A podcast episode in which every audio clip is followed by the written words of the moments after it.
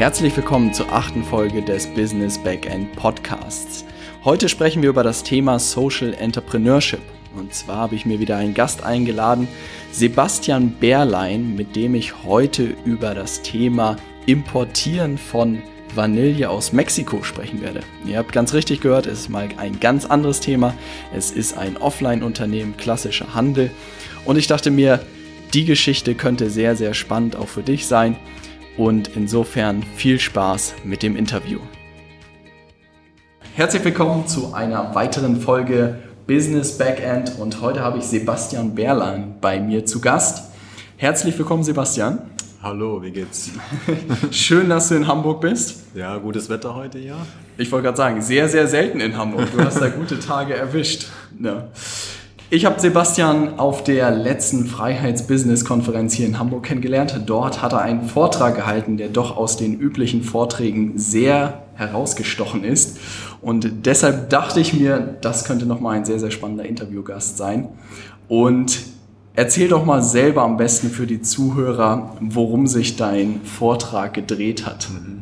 Also mein Vortrag, als ich eingeladen wurde, war ich, äh, muss ich davor dazu noch sagen, ich war als letzter dran, als mhm. letzter Speaker äh, im Rahmen einer Amazon FBA-Konferenz. Ich wusste ehrlich gesagt äh, nicht, was ich da zu suchen habe. Aber ich war eingeladen, natürlich war ich da und äh, vor mir die bekannten Speaker hatten alle performt. Dann kam ich dran. Ähm, der Veranstalter Markus Gabor sagte mir, er möchte unbedingt, dass ich über die Vanille spreche. Und äh, wie man es jetzt schon hört, ich importiere Vanille aus Mexiko. Mhm. Vanille kommt aus Mexiko ursprünglich, nicht aus Madagaskar, muss ich gleich mal vorab sagen. und war dann als letzter dran. Ich glaube, es war so 22.43 Uhr. Das Publikum war schon müde. Alle hatten richtig gut performt und ich wusste nicht zurecht, was ich dann noch soll. Und in dem Moment ist es mir in meinen Kopf geschossen. Und zwar ging es um die Liebe. Und zwar die Liebe zu dem, was man macht, die Liebe zum Produkt. Mhm und die Liebe zu meiner Vanille, die ich ja im Laufe der letzten Monate entwickelt habe. Mhm. Und darüber habe ich gesprochen. Ähm, da die Themen vorab Amazon doch immer so ein bisschen auch so ein bisschen kühleres Thema ist vielleicht für viele. Absolut. Kam ich dann am Ende rein und hatte auch gespürt, dass viele Leute noch so ein bisschen was Emotionales ähm, irgendwie wollten ich auch und habe denen dann eben erzählt, wie ich zu dieser Vanille gekommen bin. Also mhm. mein Weg zu der Vanille. Mhm.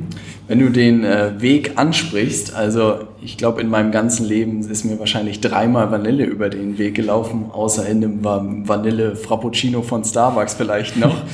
ähm, wie bist du zu dem Thema gekommen? Also ich lebe seit vier, fünf Jahren in Mexiko mhm.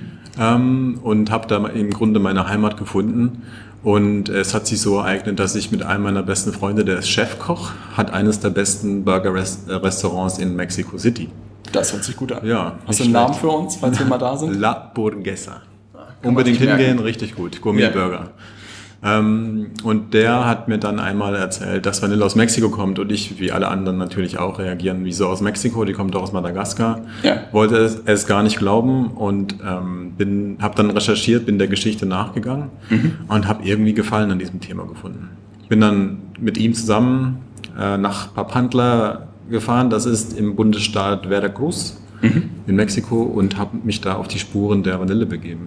Bin in einen Ökopark gefahren habe dann da die Vanille kennengelernt, wie sie wächst, äh, die Komplexität mhm. der Pflanze. Es ist nämlich eine Orchidee und die ähm, geht nur einmal im Jahr auf, die Blüte, mhm. für ein paar Stunden und in dem paar Stunden muss der Bestäubungsprozess stattfinden. Krass. Also die ganze Geschichte war unglaublich äh, ereignisreich für mich und ich habe unglaublich viel über die Natur da gelernt. Mhm. Und hatte mir dann überlegt, ja, wunderbar. Diese äh, Vanille ist wirklich Wahnsinn. Also ich habe die auch dann probiert, gerochen natürlich und habe dann gesehen, in Europa weiß das keiner. Ja. Ist nicht bekannt. Mhm. Da denkt man sich, ja, das ist ja schon mal interessant. Wieso ist das so? Und man kommt dann so ein bisschen dahinter, dass eigentlich kaum einer heutzutage sich mit Vanille beschäftigt. Ja. Weder ich davor, ja. weder du wahrscheinlich und ähm, tausend andere Menschen. Und so habe ich dann äh, zuerst mal den, den Test gemacht mhm. und dachte mir, okay, probier es mal aus. Bring die Vanille mit.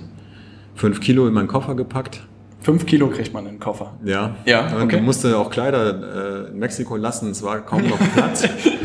äh, und ja. bin dann irgendwann da nachts im Nachtflug von Cancun nach Deutschland geflogen mit diesen fünf Kilo. Hab dann äh, einen Online-Shop ähm, schnell gebaut und die Vanille eben angeboten und mhm. Hatte dann wirklich innerhalb von einem Monat 100 Packs verkauft. Krass. Und ja. die Vanille war weg. Mhm. Und dann dachte ich, ja, da irgendwas scheint ja fun zu funktionieren. Und so habe ich das jetzt sukzessiv eigentlich aufgebaut. Ich hatte keinen großen Masterplan. Mhm. Also von Lieferung zu Lieferung sozusagen oder von Flug zu Flug hast du mehr Koffer mitgenommen oder? Ja, ich bin dann nicht mehr geflogen. Ja. Dann habe ich dann den Produzenten angerufen, habe gefragt, ob er mir noch mal was schicken könnte mhm. und ähm, habe dann bin zu den ersten Restaurants, zu den ersten Köchen ganz klassisch gegangen. Mhm. Das habe ich auch auf dem Vortrag eben gesagt, dass es äh, einfach, ich bin eigentlich auch im, im Human Business. Also ich gehe zu den Menschen hin, ja. ich rede mit denen, ich kläre die auf, ich zeige denen die Vanille und das gefällt denen, die sind überzeugt. Mhm. Und ein Überraschungsfaktor war bei mir, dass ich habe auch mit Sternenköchen geredet, mit Back, Block, äh, Betreibern, Königen ja. und ähm, ich kann durchweg sagen, ich habe bisher einen einzigen Koch äh, getroffen, der das wusste und das war ein, ein Hilfskoch von einem Sternekoch auf der Next Organic Food Messe in Berlin. Nur der wusste das. Äh, Sonst wusste keiner nein, von der Vanille in Mexiko. Keine Eis, kein Eismacher, keine Restaurants, keine ja. Backexperten, ähm, obwohl sie das immer so announcen ja. mit äh, bestes Aroma und so weiter. Ja. Kann ich dir sagen, es ist wirklich ein, ein Thema, was noch keine äh, kein Zuhause da gefunden hatte. Das ist ja immer so eine ganz spannende Sache, die, die ich auch immer überlege, ob das so ist oder nicht. Wenn für etwas oder wenn Leute noch nicht etwas wissen, muss man da am Anfang nicht sehr viel Überzeugungsarbeit leisten oder Missionarsarbeit leisten, dass die Leute dann glauben, ah, Vanille oder die bessere Vanille kommt aus Mexiko. Also sie erstmal zu überzeugen davon, dass es aus einem anderen Land kommt und vielleicht auch besser ist, weil sie sagen, Vanille kommt aus Madagaskar und das war schon immer so. Oder sind die Leute offen dafür? Ja, es ist, äh, ich glaube, es gibt so äh, ähnliche Reaktionen, wenn ich da auftrete. Mhm. Die, äh, erstens schauen sie mich so ungläubig an und denken, ich bin so ein bisschen verrückt. Mhm. Wieso die beste Vanille aus Mexiko? Was will der jetzt von mir? Ja. Ähm, aber nach, nach kurz, nach so zehn Sekunden merken die, da, da passiert was und die haben irgendwie etwas verpasst. Und dann breite ich ja mein Sortiment aus und zeige denen, dass Schote nicht gleich Schote ist, dass es Unterschiede gibt in Kategorien, in Länge, in Qualität, in Aroma. Ich, ich erzähle die Geschichte, die Vanillinanteile sind extrem hoch bei der mexikanischen äh, Vanille, die ist ursprünglicher, sie ist feiner, äh, mhm. sie ist wie ein edler Wein im ja. Grunde. Und dann kommen sie halt auf den Geschmack. Und äh, im Grunde ist es eher Spaß für mich, es ist eigentlich eine Mission, mhm. weil ich auch merke, dass eigentlich von zehn Leuten sind neun voll dabei und wollen ja. dann direkt ähm, und sind inspiriert davon mhm. und stellen fest, das ist interessant für sie. Mhm. Und da sage ich mal meine äh, Akquise-Rate. Weil du ja auch sagst. Deine Conversion Rate ist sehr hoch, also. Du sagst ja, ja auch Business Backend, möchtest ja. du besprechen. Im Hintergrund äh, schreibt man sich natürlich schon mal manchmal ein bisschen auf, wie viele Leute hat man jetzt mal besucht, was mhm. kam bei rum, weil es ja auch ein Zeitfaktor ist. Mhm. Welche sucht man sich mal aus? Ich muss dazu erwähnen, ich mache das alles ganz alleine. Mhm. Es gibt keinen Mitarbeiter, niemand. Mhm.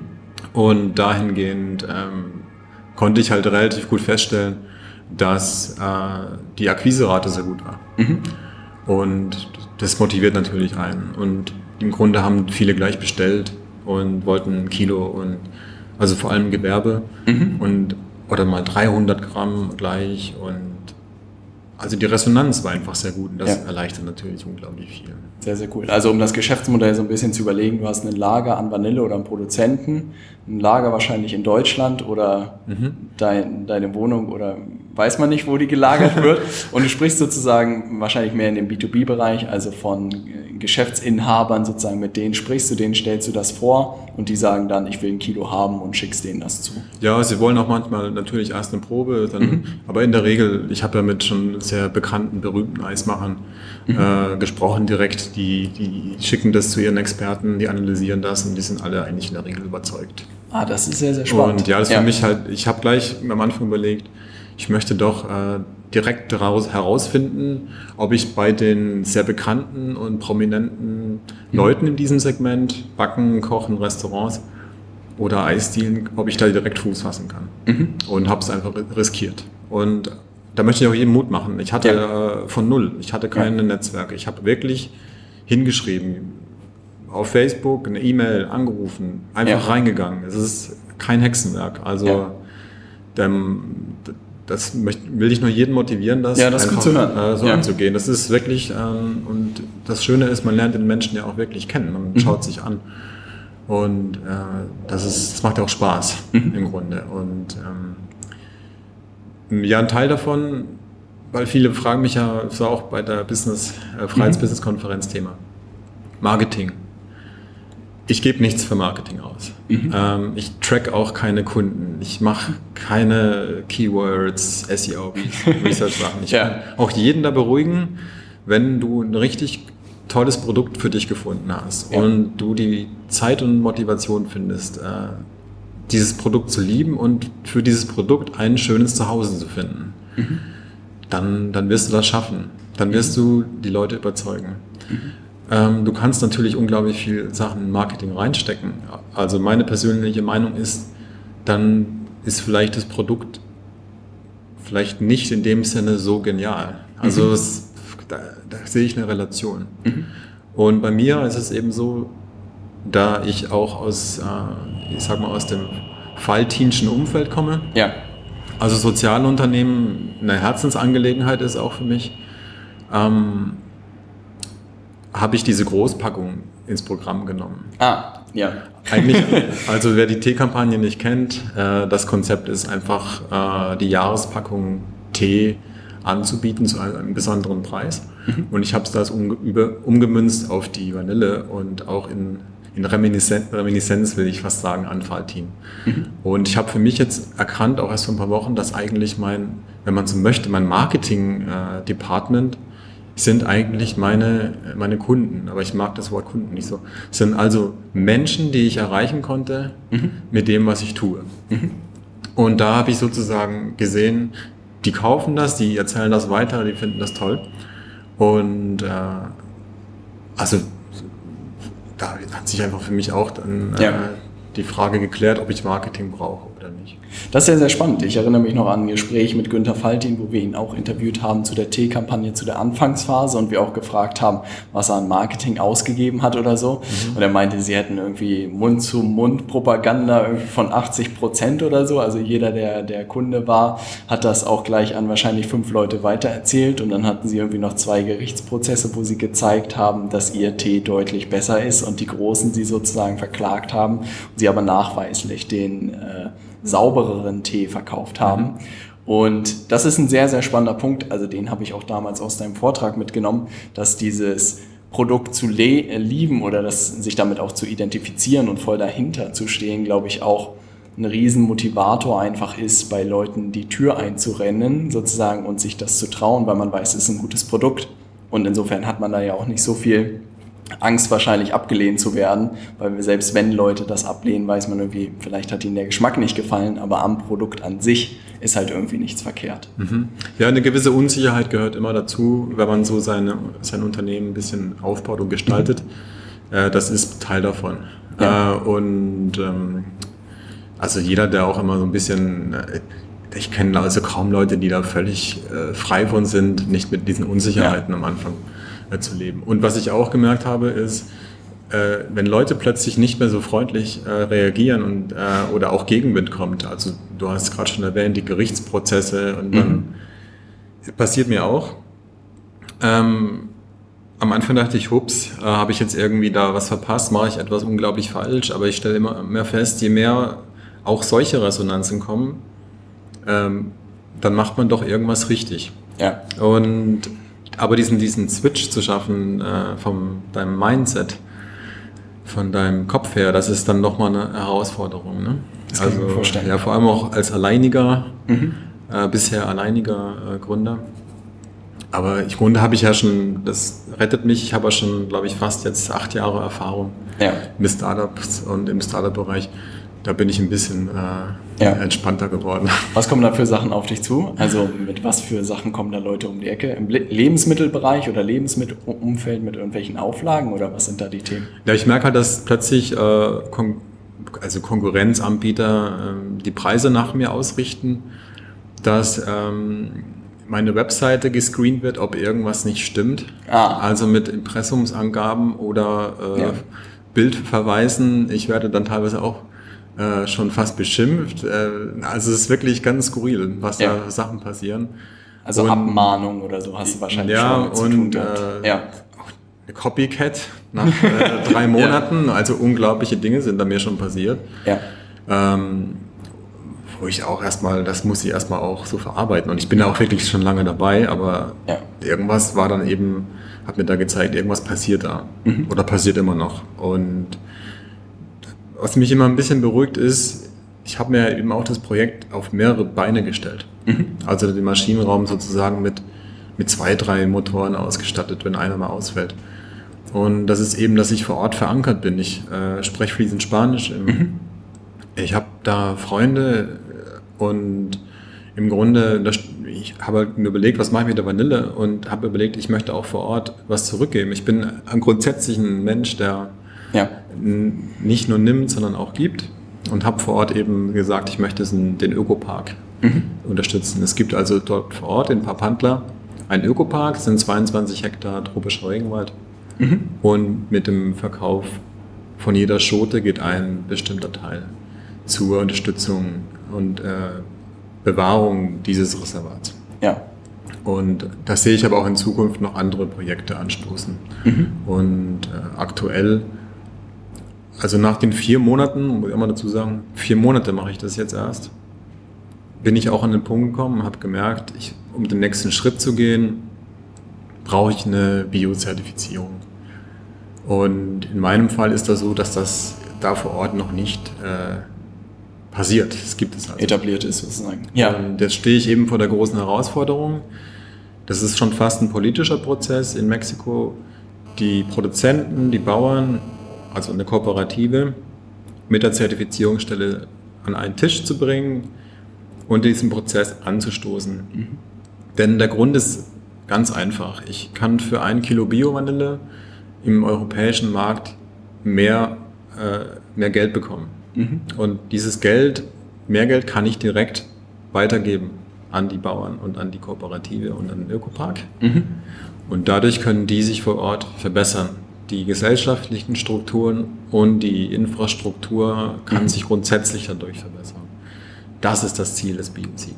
Okay, verstanden. Aber das muss nur auf der mexikanischen Seite sozusagen passieren, in Anführungszeichen. Also das heißt, du mhm. musst Bauern, Produzenten und Zertifizierungsstelle zusammenbringen an einem Tisch und die müssen sauber aufnehmen, wie der Prozess sozusagen aussieht und dann muss die Zertifizierungsstelle sagen, ja, wir vergeben hier das Siegel.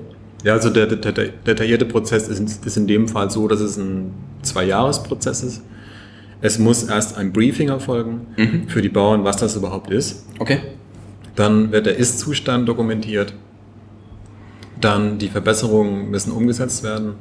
Von der Qualität her ist die ja schon Bio. Ja muss ich dazu sagen, habe ich ja auch analysieren lassen für 470 Euro. ja. Ähm, es geht wirklich um einen äh, Prozess, der umgestellt werden muss vor Ort. Okay. Und dann abgenommen wird. Mhm. Und dann auch regelmäßig überprüft. Ja. Und das kann man, hört man ja schon. Ja, das sind, äh, das ist eigentlich im Grunde auch ein bisschen wie, wenn man in Vereinen arbeitet. Es ist wirklich eine Überzeugungsarbeit. Ja. Äh, das ist ein, eine, fast schon eine Grassroots Bewegung vielleicht, weil das eben ein Novum ist. Mhm. Und ähm, das bleibt spannend, ist spannend. Und ich habe da jetzt noch gerade eine Crowdfunding-Kampagne am Laufen mhm. äh, bei Start Next unter dem Titel Vanille tut Gutes. Da kann man dann exklusive Vanille okay. äh, Goodies und Dankeschöns bekommen und mich dabei unterstützen, um vor Ort diesen Prozess ähm, zu initiieren und auch erfolgreich abzuschließen. Also für alle Zuhörer, die mal gute Vanille ausprobieren wollen und nicht die Standardvanille aus Madagaskar wahrscheinlich, äh, bitte ich höflich sozusagen, sich diese Startnext-Kampagne anzuschauen und da einen Beitrag zu leisten. Das werde ich auch tun und dann mal schauen, was du da versprichst und hältst mit der Vanille. Das hört sich sehr, sehr gut an. Wenn du jetzt sagst, vier Monate sozusagen, ist ja noch ein relativ kurzer Zeitraum. Ne? Ähm, was ich immer noch sehr, sehr spannend finde und häufig so auch das Problem finde, wenn man Leute so sieht, wenn du da vorne einen Vortrag hältst oder so, ist so, oh, der macht das bestimmt schon immer und der ist bestimmt total erfolgreich und wie, wie hat er das gemacht? Ne? Und was ich sehr, sehr spannend finde, ist halt dieser Weg irgendwie dahin. Und wir haben eben schon so ein bisschen darüber gesprochen, aber was man irgendwie alles ausprobiert hat im Leben, um irgendwie jetzt Vanille zu verkaufen. Ne?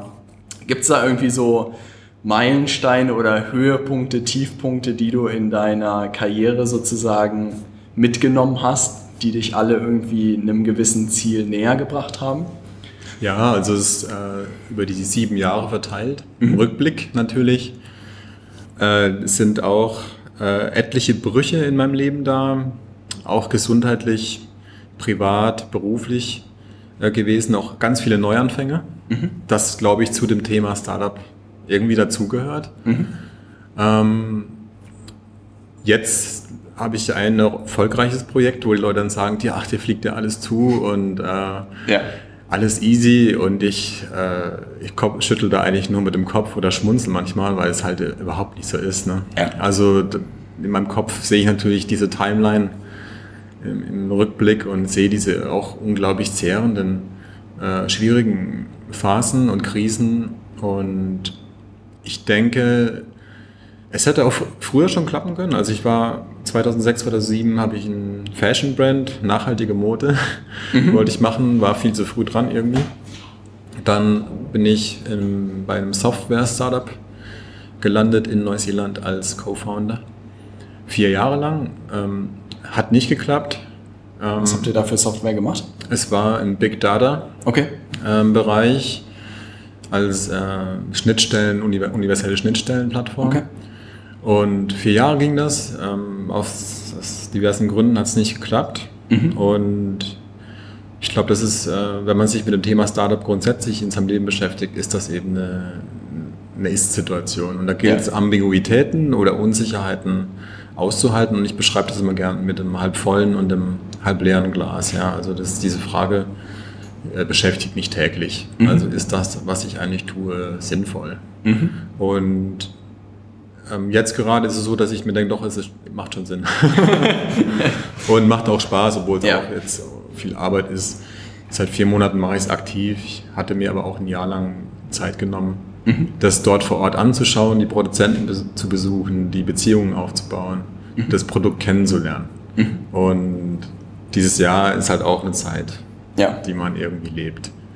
Und ich kann mir aber auch durchaus vorstellen, dass äh, wenn der ganze Startup-Zirkus mir zu bunt wird, einfach auch wieder eine, eine Festanstellung zu suchen mhm. im Grafikdesign-Bereich, Webdesign-Bereich, Kunstlehrer, bin ja, ja. eigentlich Künstler. Mhm. Durchaus. Äh, also ich sehe auch ähm, Business und Startups jetzt als eine Option und nicht mehr als ja. die einzige. Aber vielleicht, weil man auch ein bisschen älter wird. das kann ich mir vorstellen. Das sind ja auch schon ein paar Jährchen Erfahrung, die du da gesammelt hast. Ne?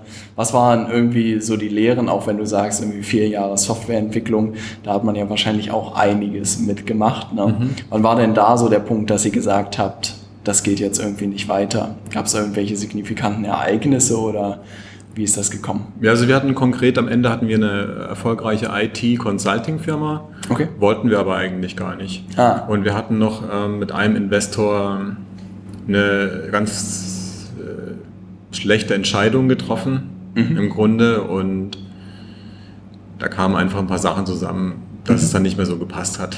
Ja. Und wir dann eben auch gesagt haben, nee, dann schließen wir halt das äh, Business ja. ist auch in Ordnung. Und wir waren ja international auch agierend und es war einfach schwierig. Der eine Co-Founder war noch in Hongkong.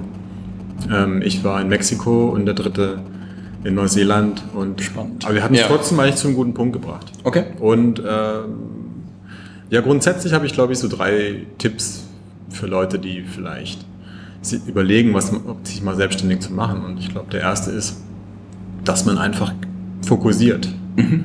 Ähm, das klingt immer so einfach, es ist überhaupt nicht so. Mhm. Aber ich beschreibe mal so immer, wie der Blick eines Postboten. Weil ein Postbote, wenn der durch die Straße läuft, der sieht Briefkästen, der sieht Straßen, der sieht Straßennummern, Namen, Schilder ganz anders. Also mhm. der fokussiert anders. Und wenn du das auch schaffst, für dich deinen Fokus zu finden, wirst du, bin ich, mir sehr, bin ich überzeugt davon, ein Jahr lang, kann man ja auch mal sagen, ab jetzt, mhm. ein Jahr lang später wirst du dahin gesteuert sein. Mhm. Weil unbewusst oder bewusst sich deine, deine Bewegungsmuster, deine Handlungsmuster verändern. Und das wäre der erste Tipp. Und der zweite Tipp ist einfach Unsicherheiten aushalten. Mhm. Ähm, klar, ich meine, jetzt klappt das mit der Vanille. Vorher haben, sich, haben wir alle den Vogel gezeigt. ähm, ja. Und also vom Loser zum Winner, das kann schnell gehen. Also diese Unsicherheit gehört dazu. Mhm. Ist auch gar nichts Schlimmes. Einfach akzeptieren. Ja. Aber halt sich klar darüber sein, die gehört dazu. Ja. Und, ähm, und den äh, dritten Tipp, ich darf es mal ein bisschen salopp formulieren, ist auch einfach zu sagen, äh, scheiß drauf. Ja. Also mach's. Denn ja. so viele Leute reden und reden und reden und reden und so wie ich jetzt auch. ja. Ihr hört zu, äh, das ist super, aber im Grunde geht es darum, auch seine Einstellung und Perspektive zu finden. Mhm. Äh, da, es klingt, klingt, ein bisschen hart, aber da draußen wartet keiner auf dich. Ja. Ähm, es, fang du an, sei du der Leader, ja. dem du selbst dann folgst. Und das sind so drei Sachen, die ich aus den acht Jahren äh, mitgenommen habe und die ich wirklich auch versuche, äh, jedem ja. äh, mitzugeben, damit er da ein bisschen Motivation da, findet. Ja, da habe ich tatsächlich auch meine eigenen Erfahrungen zu dem Thema Fokussierung, habe ich auch das Gefühl. Also ich war auch zeitweise irgendwie in sieben Projekten und habe gearbeitet wie sonst was und ist nichts bei rausgekommen. Und merke auch heute, dass ich mich immer wieder zurückziehen muss auf die Themen, die ich wirklich machen will und die auch funktionieren irgendwie für mich. Und es aber täglich auch sozusagen sehr viel Überwindung kostet, sich immer auf gewisse Themen zu konzentrieren. Das zweite Thema, da gebe ich dir auch vollkommen recht, irgendwie diese Unsicherheiten auszuhalten. Also ich habe mir immer, ich habe das mal irgendwann gehört, eine Serviette geschnappt und irgendwie aufgemalt, was das Schlimmste ist, was mir passieren kann. Ich habe irgendwie, als ich in der Schulzeit war, vier Jahre lang gekellnert und ich dachte mir, einen Kellnerjob in Hamburg zu finden, werde ich wahrscheinlich auch wieder hinkriegen. Und dann würde ich halt, keine Ahnung, vier Tage die Woche kellnern, dann hätte ich immer noch drei Tage, wo ich irgendwie was machen kann. Davon kann ich mir zumindest irgendwie die Wohnung und das Essen leisten. Mhm. Und insofern, und der dritte Punkt ist so das Thema, da gebe ich dir auch vollkommen recht und ich glaube, man kriegt vieles auch von der Gesellschaft irgendwie so oder man hat so unterschwellige Erwartungen, kriegt man irgendwie so mit. Also gerade so uns BWLern wurde immer so eingetrichtert, ja, wenn ihr nicht den kerzengeraden Lebenslauf habt, ne, dann seid ihr sozusagen raus. Ne? Und ich musste auch selbst, habe ich gemerkt, mich davon erstmal verabschieden sozusagen und aus, aus, aus meinem Kopf rauskriegen und erstmal zu sagen, ja, egal was die anderen von mir wollen, ich mache jetzt mein Ding. Ne? Mhm. Und das soll mir erstmal jemand beweisen, dass es der falsche Weg ist. Ne? Mhm. Aber es gehört schon doch einiges dazu. Insofern kann ich deine Tipps sehr, sehr gut nachvollziehen. Ja. Und sehr gut, die auch sozusagen runterzubrechen auf so drei, was die Leute, glaube ich, sehr gut nachvollziehen können. Ja, denke ich auch. Und also zum letzten auch noch mit dem Scheiß drauf. Äh, bitte äh, in Bezug zu menschlichen Beziehungen ein äh, bisschen sensibler vorgehen. Ähm, ja. Ich merke auch, ich bin teilweise so fokussiert, dass, dass sie schon zu mir sagen, äh, Sebastian, du bist wieder immer im Vanille-Modus. Und äh, ich, der Vanille-Modus. Ja, ja, der kann sehr gefährlich sein. ähm, und da einfach auch äh, eine, eine Balance zu finden. Ich glaube, man spürt, wenn der Tunnel kommt, mhm. äh, wenn es Zeit ist, abzutauchen, denn es passiert was in deinem Leben und jetzt ist der Moment. Ich glaube, das, mhm. das, das wird man ja. wahrnehmen und dann gilt es auch durchzuziehen. Ja. Und aber trotzdem auch sich immer wieder runterzuholen und zu sagen, äh, ich, sehe, ich relativiere es nochmal, ob ich die E-Mail heute oder morgen beantworte, ähm, davon wird die Welt vielleicht jetzt nicht untergehen. Ja, Absolut. Ja, das ist ja gut, dass du das nochmal sagst, auch zu dem letzten. Und das Gefühl habe ich auch, so sehr dieses ganze Zeug, auch, auch Unternehmen und so ins Internet verlagert werden, ein Stück weit. Und das ist ja auch die Welt, die ich einfach super spannend finde. Aber trotzdem im Hintergrund sozusagen habe ich, glaube ich, mehr mit Menschen zu tun denn je. Also wenn man heute meinen Kalender anguckt oder so, treffe ich mich gefühlt mit fünf Leuten oder telefoniere ich mit fünf unterschiedlichen Leuten pro Tag und merke auch einfach, wie wichtig die Menschen sind am Ende, unabhängig davon, was man eigentlich macht. Mhm. Und das finde ich sehr gut, dass du das auch nochmal so nach vorne stellst, dass auch gerade, deshalb auch dieser Punkt, den du mit den Copycats gesagt hast, hätte ich da auch überhaupt keine Bedenken, weil irgendwie so Beziehungen zu irgendwelchen Köchen oder zu Lieferanten aufzubauen, das spielt ja auch immer der Mensch eine Riesenrolle, wenn nicht sogar 50 Prozent oder so. Also mhm. ich glaube, das Produkt macht natürlich was aus, aber wenn ihr euch da sympathisch seid, dann wird er auch bei, euch, bei dir weiterhin bestellen, egal wer da irgendwie später kommt oder mhm. so. Ne? Ja. Und deshalb gut zu hören, das nochmal bestätigt zu hören. Ja. Du meintest eingangs oder im Gespräch, als wir vorher gesprochen haben, dass du auch bei äh, Günter Faltin im Einzugsgebiet sozusagen bist mhm. und da beim Komponentenportal ja auch irgendwie mit involviert bist. Mhm. Kannst du da ein paar Worte zu verlieren, wie dieses Portal aufgebaut ist, was die Idee ist und was deine Rolle da ist? Ja, also das Komponentenportal ist äh, auch eine, wurde mit Günter Faltin und äh, zusammen oder mit seiner Hilfe auch ins Leben gerufen und Romy Kampel, mhm. äh, ganz tolle, äh, ganz tolle Frau, beeindruckende Persönlichkeit. Und die haben sich überlegt, dass es ja sehr wichtig ist, am Anfang, wenn man eine Unternehmensidee hat, in Komponenten zu denken. Das mhm. heißt, äh, ich kenne mich auch nicht aus mit Buchhaltung, also ja. das Logischste ist, ich suche mir einen Buchhalter. Das gleiche kann man mit äh, Website machen, Social Media, Marketing, auch Mentoring. Also je nachdem, wo du denkst, hier ist dein Bedarf, kannst du dir eine Komponente buchen, ähm, die so professionell wie möglich deine, dein Bedürfnis erfüllt und dir dadurch halt einfach sehr viel abnimmt. Und mhm. du kannst dich wieder auf, äh, dein, äh, auf die Idee konzentrieren, also am Business arbeiten, nicht im. Und das Komponentenportal liefert eben einen wunderschönen Überblick über verschiedene Komponenten mhm. und Dienstleister, die dir helfen, dein, dein Business zu strukturieren, damit du mhm. ganz äh, fokussiert mhm. arbeiten kannst. Da bin ich seit äh, kurzem dabei mhm. bei der Komponente Mentoring, Entrepreneurial Design. Mhm. Mein Teil ist ein Stresstest. Dort teste ich mit Gründern, Unternehmen ihre Produktideen live mhm. und versuche herauszufinden, wie viel Potenzial darin steckt.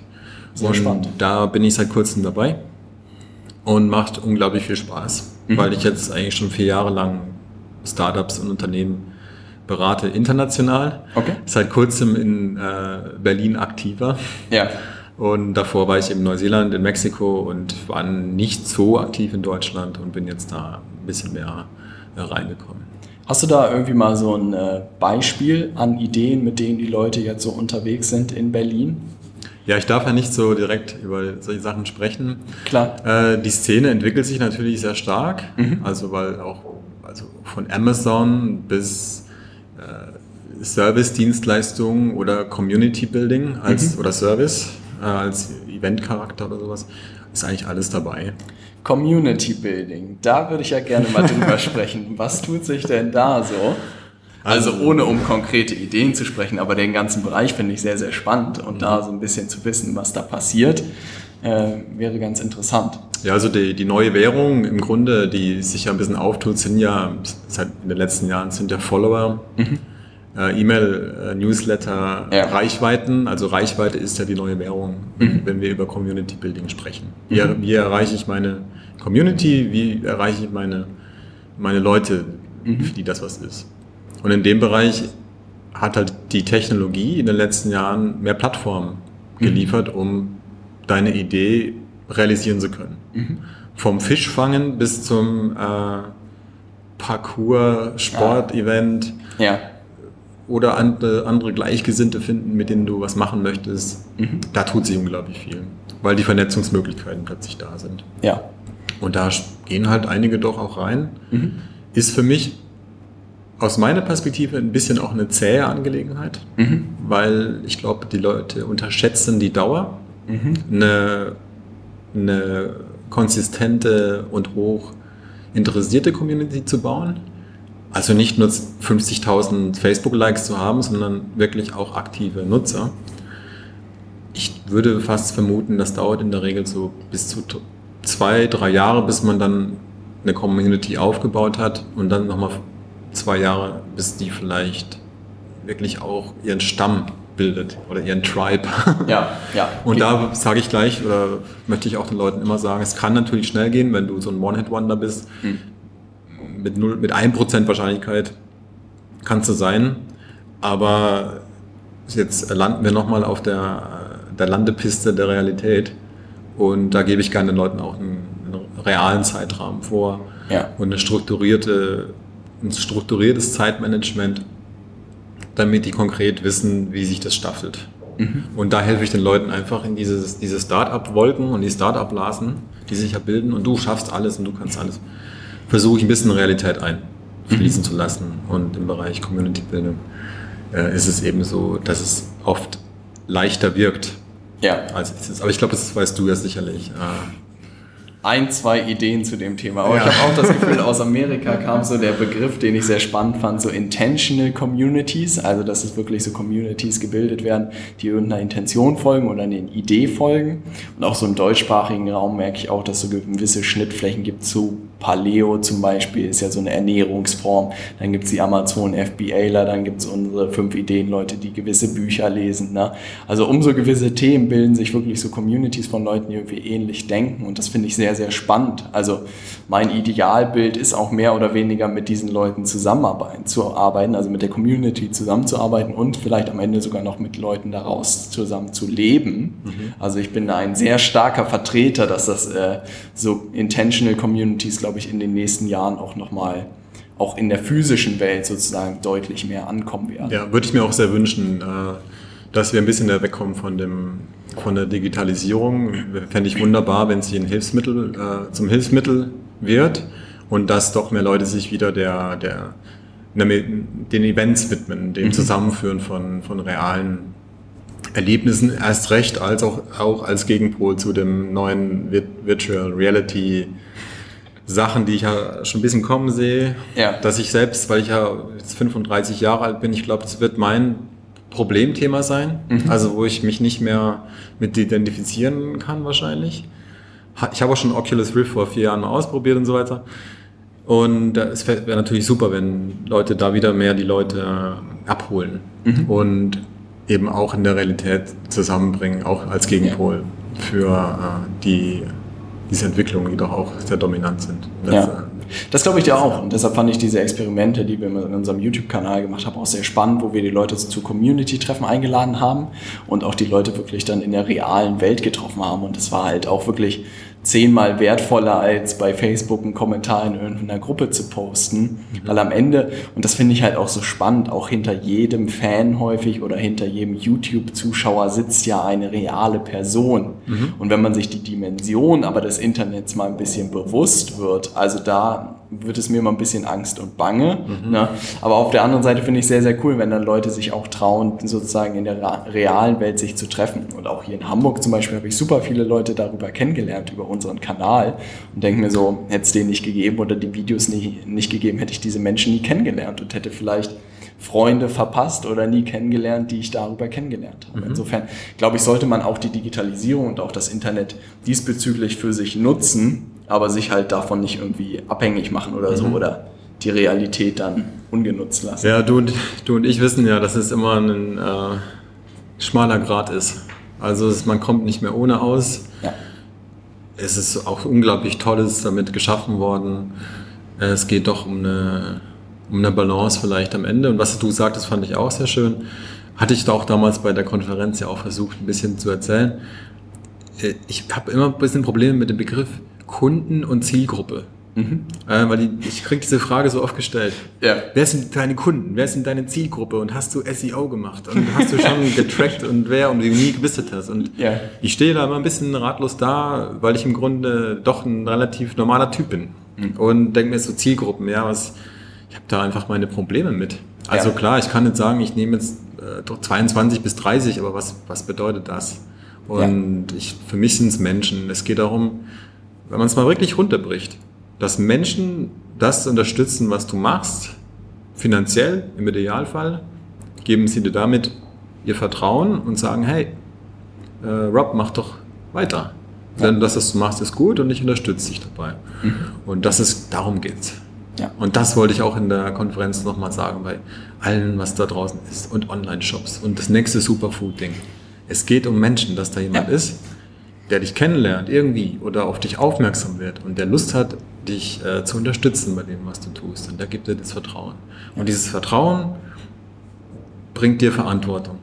Ja. Und die Verantwortung gilt äh, dann ab einem gewissen Level mit der verantwortungsvoll umzugehen. Da geht es fast schon ein bisschen politikermäßig ist das dann. Aber da, weil du meintest mit den, wenn du dann mal dir überlegt hast, wie viele Menschen ja. da eigentlich dann dir folgen, darum geht es ja dann eigentlich. Ne? Also mit Verantwortung umzugehen.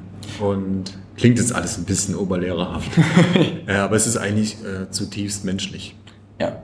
Also muss ich wirklich sagen, dass ich da auch mir viele Gedanken drüber gemacht habe, weil mich auch wirklich Leute per E-Mail anschreiben und sagen, hey Robert, äh, ich stehe davor, entweder Studium oder nicht Studium, was soll ich machen?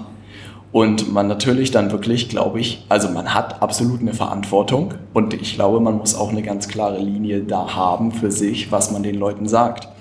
Und da ist halt sozusagen eins zu eins Verhältnis sozusagen ist natürlich, wenn du eine E-Mail bekommst und da was antwortest, natürlich noch übersichtlich. Aber wenn du halt Videos hast, die irgendwie über eine Million Mal gespielt werden und ich in jedem Video sagen würde, kündige deinen Job, ich glaube, dann würde ich sehr, sehr viele Menschenleben verändern und ich weiß nicht, ob zum Besseren. Na, insofern habe ich auch da eher so den konservativen Weg gewählt und gesagt, baut euch irgendwie was Sicheres auf, macht euer Studium vernünftig zu Ende was weiß ich, macht die ersten Gehversuche neben dem Studium, all sowas, ja, und sucht euch auch einen coolen Job irgendwie am Anfang und dann könnt ihr alles weitere machen, ne? Aber ich werde nicht der Typ sein, der irgendwie euch sagt, kündigt euer Job und ab dafür, ne? Und mhm. euch dann den richtigen Online-Kurs dafür anbieten, ne? Ja, auf jeden Fall. Ich stand auch mal in der Situation, äh, mache ich das Studium oder gehe ich in, in das Startup? Und ich habe das Studium gemacht. Mhm. Und ich kann es auch nur jedem raten. Mhm. Also insofern der Leidensdruck äh, noch machbar ist und man fühlt sich eigentlich okay mit dem Job, mit der Lebenssituation, rate ich jedem ganz, äh, ganz ähm, entspannt eigentlich, mhm. sich mit dem Thema zu beschäftigen, sich das Thema zu suchen und ja. daran auch mal ein Jahr lang erst zu arbeiten und diese ja. Schnelllebigkeit ähm, auch mal einfach Schnelllebigkeit sein zu lassen. Ja. Natürlich sagt man das jetzt, aber es ist natürlich, ich weiß, es ist ein guter Punkt, den du, den du ansprichst, weil es eine so höchst individuelle Angelegenheit ist auch am Ende. Absolut. Also ist immer die Frage, worum sich das Leben drehen soll. Ich glaube, bei mir ist es sozusagen, dass ich das stufenweise aufbauen will und auch am Anfang bei dem Thema stehe sozusagen und das jetzt bestmöglich mache. Aber dass das Studium auch ein Baustein ist, den ich nicht missen will und der mich auch einfach darauf vorbereitet hat und jetzt auch einfach merke, wenn das nicht gewesen wäre, dann wäre vieles jetzt, glaube ich, deutlich schwieriger für mich. Und insofern, und mit einem Studium kannst du halt oder mit einer Ausbildung kannst du halt auch mal dann sagen, hey, ich gehe zu einem anderen Arbeitgeber oder ich suche mir einen Job. Das kannst du halt ohne schwieriger. Ne? Mhm. Insofern da so ein bisschen in die Schiene zu fahren, will ich nochmal hier betonen an dem Ganzen. Ja, aber das ist gut zu hören, dass du die äh, gleiche Erfahrung da mhm. gemacht hast. Ja, ich plädiere ja auch für ich bin eigentlich ein sehr unspektakulärer äh, Typ so. Und ich glaube, ich äh, bin sehr, äh, ich versuche immer den Menschen auch zu sagen, eine Langsamkeit, mhm. die Entwicklung einer Langsamkeit. Ähm, die hat nämlich auch sehr viele Vorteile. Mhm. Und ich erlebe es ja auch in letzter Zeit, diese, dieser Mentoren- und Workshop-Hype und ähm, Natürlich geht es dann auch darum, die Leute zu motivieren. Und ich, ich sehe seh die Sachen aber doch auch mal sehr kritisch, auch wenn ich Teil davon bin. Und denke doch, dass es teilweise aber auch wichtig ist, die Leute ein bisschen ankommen zu lassen in gewissen Realitäten.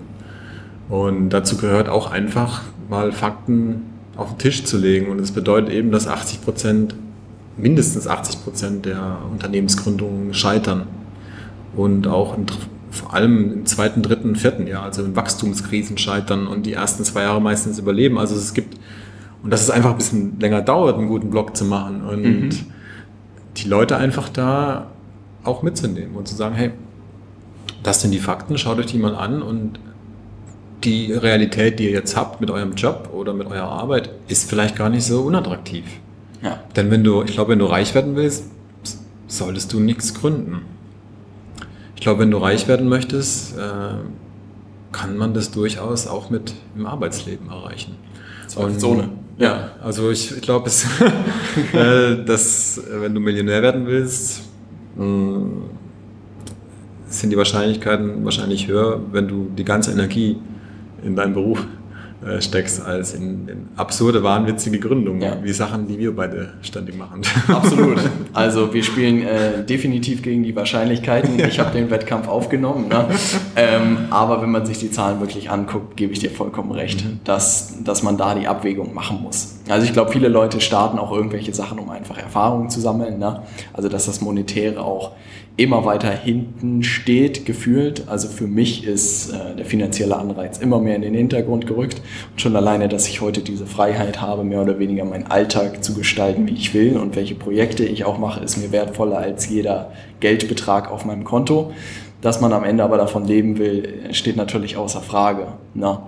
Aber ich glaube auch, dass man sich, wenn man so einen Schritt macht, die Wahrscheinlichkeiten dann doch nochmal anschauen sollte. Und wenn man es für Lernzwecke macht, auf jeden Fall. Wenn man es für monetäre Zwecke macht, dann sollte man sich vielleicht überlegen, ob man die klassische Karriere nicht lieber macht, weil das sinnvoller ist. Mhm. Ja. Und es kann auch durchaus äh, viel entspannter sein, also auch Familienplanung. Ja. Ich meine, ich bin, ich bin Künstler, ich mit 13 meine ersten Logos verkauft und mhm. habe dann Kunst studiert. Ich, ich habe das in meinem Blut, dieses, dieses Freiheit, Mut, Risiko. Ich habe mhm. das, äh, ist Teil von meinem Leben, seit ich 14 bin. Deshalb kann ich damit umgehen. Viele können es nicht und es ist absolut in Ordnung. Und mein Lebensstil ist auch unglaublich kritisierbar. Mhm. Und da versuche ich einfach auch immer zuerst einmal, wenn ich mit Leuten spreche, die auch mich fragen, dann, ich will auch gründen und helf mir doch. Und dann sage ich, ja, äh, lass uns doch erstmal kennenlernen. Also mhm. passt es überhaupt zu deiner Person und bringst du diese Beharrlichkeit mit, über drei, vier Jahre zu, zu arbeiten. Ja, das ist ein, äh, muss ich sagen, ganz guter Abschluss, den du da genannt hast. Was ich wirklich mitnehme und weshalb ich auch dieses Interview sehr, sehr gerne gemacht habe, war wie gesagt dieser Punkt, dass du, was du auch selbst sagst, sehr da herausgestochen bist und auch A, Langsamkeit heute und auch eine gewisse Liebe zu einem Produkt, zumindest in dieser Szene, in der wir unterwegs sind, ein Stück weit zu kurz kommt. Also beides irgendwie. Und deshalb finde ich das sehr, sehr spannend und finde ich auch, ist es einfach lobenswert oder sollte man es einfach machen, da mal drüber zu sprechen, dass es auch einfach da andere Lebensmodelle sozusagen gibt oder andere Ideen in dem Bereich ne, und hoffe, dass das dem einen oder anderen Zuhörer vielleicht auch eine, eine gewisse Entspannung gibt, sich ein bisschen zurückzulehnen und vielleicht nochmal über ein Produkt oder über ein Geschäftsmodell nachzudenken, was ihm wirklich liegt. Ne. Also herzlichen Dank dir, Sebastian, für alle dir. Leute, die bei der äh, Vanille-Kampagne mitmachen wollen, sollten das auf Startnext tun, richtig? Genau so sieht es aus. Bei Star auf Startnext, Vanille tut Gutes bis zum 15. Oktober. Oder ihr könnt auch auf die Website schauen unter vanillacampaign.com. Perfekt. Das werden wir auch nochmal alles in den Show Notes verlinken. Vielen, vielen Dank dir. Ich danke dir, Rob. Ich bin gespannt, in einem halben Jahr nochmal über die Vanille zu sprechen. Ich auch. Ich habe es bereits am Anfang des Interviews gesagt, dass Sebastians Vortrag wirklich sehr, sehr aus der breiten Masse herausgestochen ist. Und das fand ich auch wirklich sehr, sehr faszinierend, dass er sich für ein Produkt so begeistern kann und auch so einsetzt dafür. Das finde ich extrem spannend. Und auch gerade für alle Amazon-Verkäufer vielleicht ein Gedanke, den wir mitnehmen können, sich wirklich voll und ganz hinter seine Produkte zu stellen und zu sagen, das ist ein Produkt, mit dem ich mich auch identifizieren kann wenn euch das Interview gefallen hat, dann teilt es gerne mit euren Freunden. Ansonsten freue ich mich immer über ein Review auf iTunes und ich hoffe, wir hören uns auch in der nächsten Folge wieder. Bis dann. Ciao.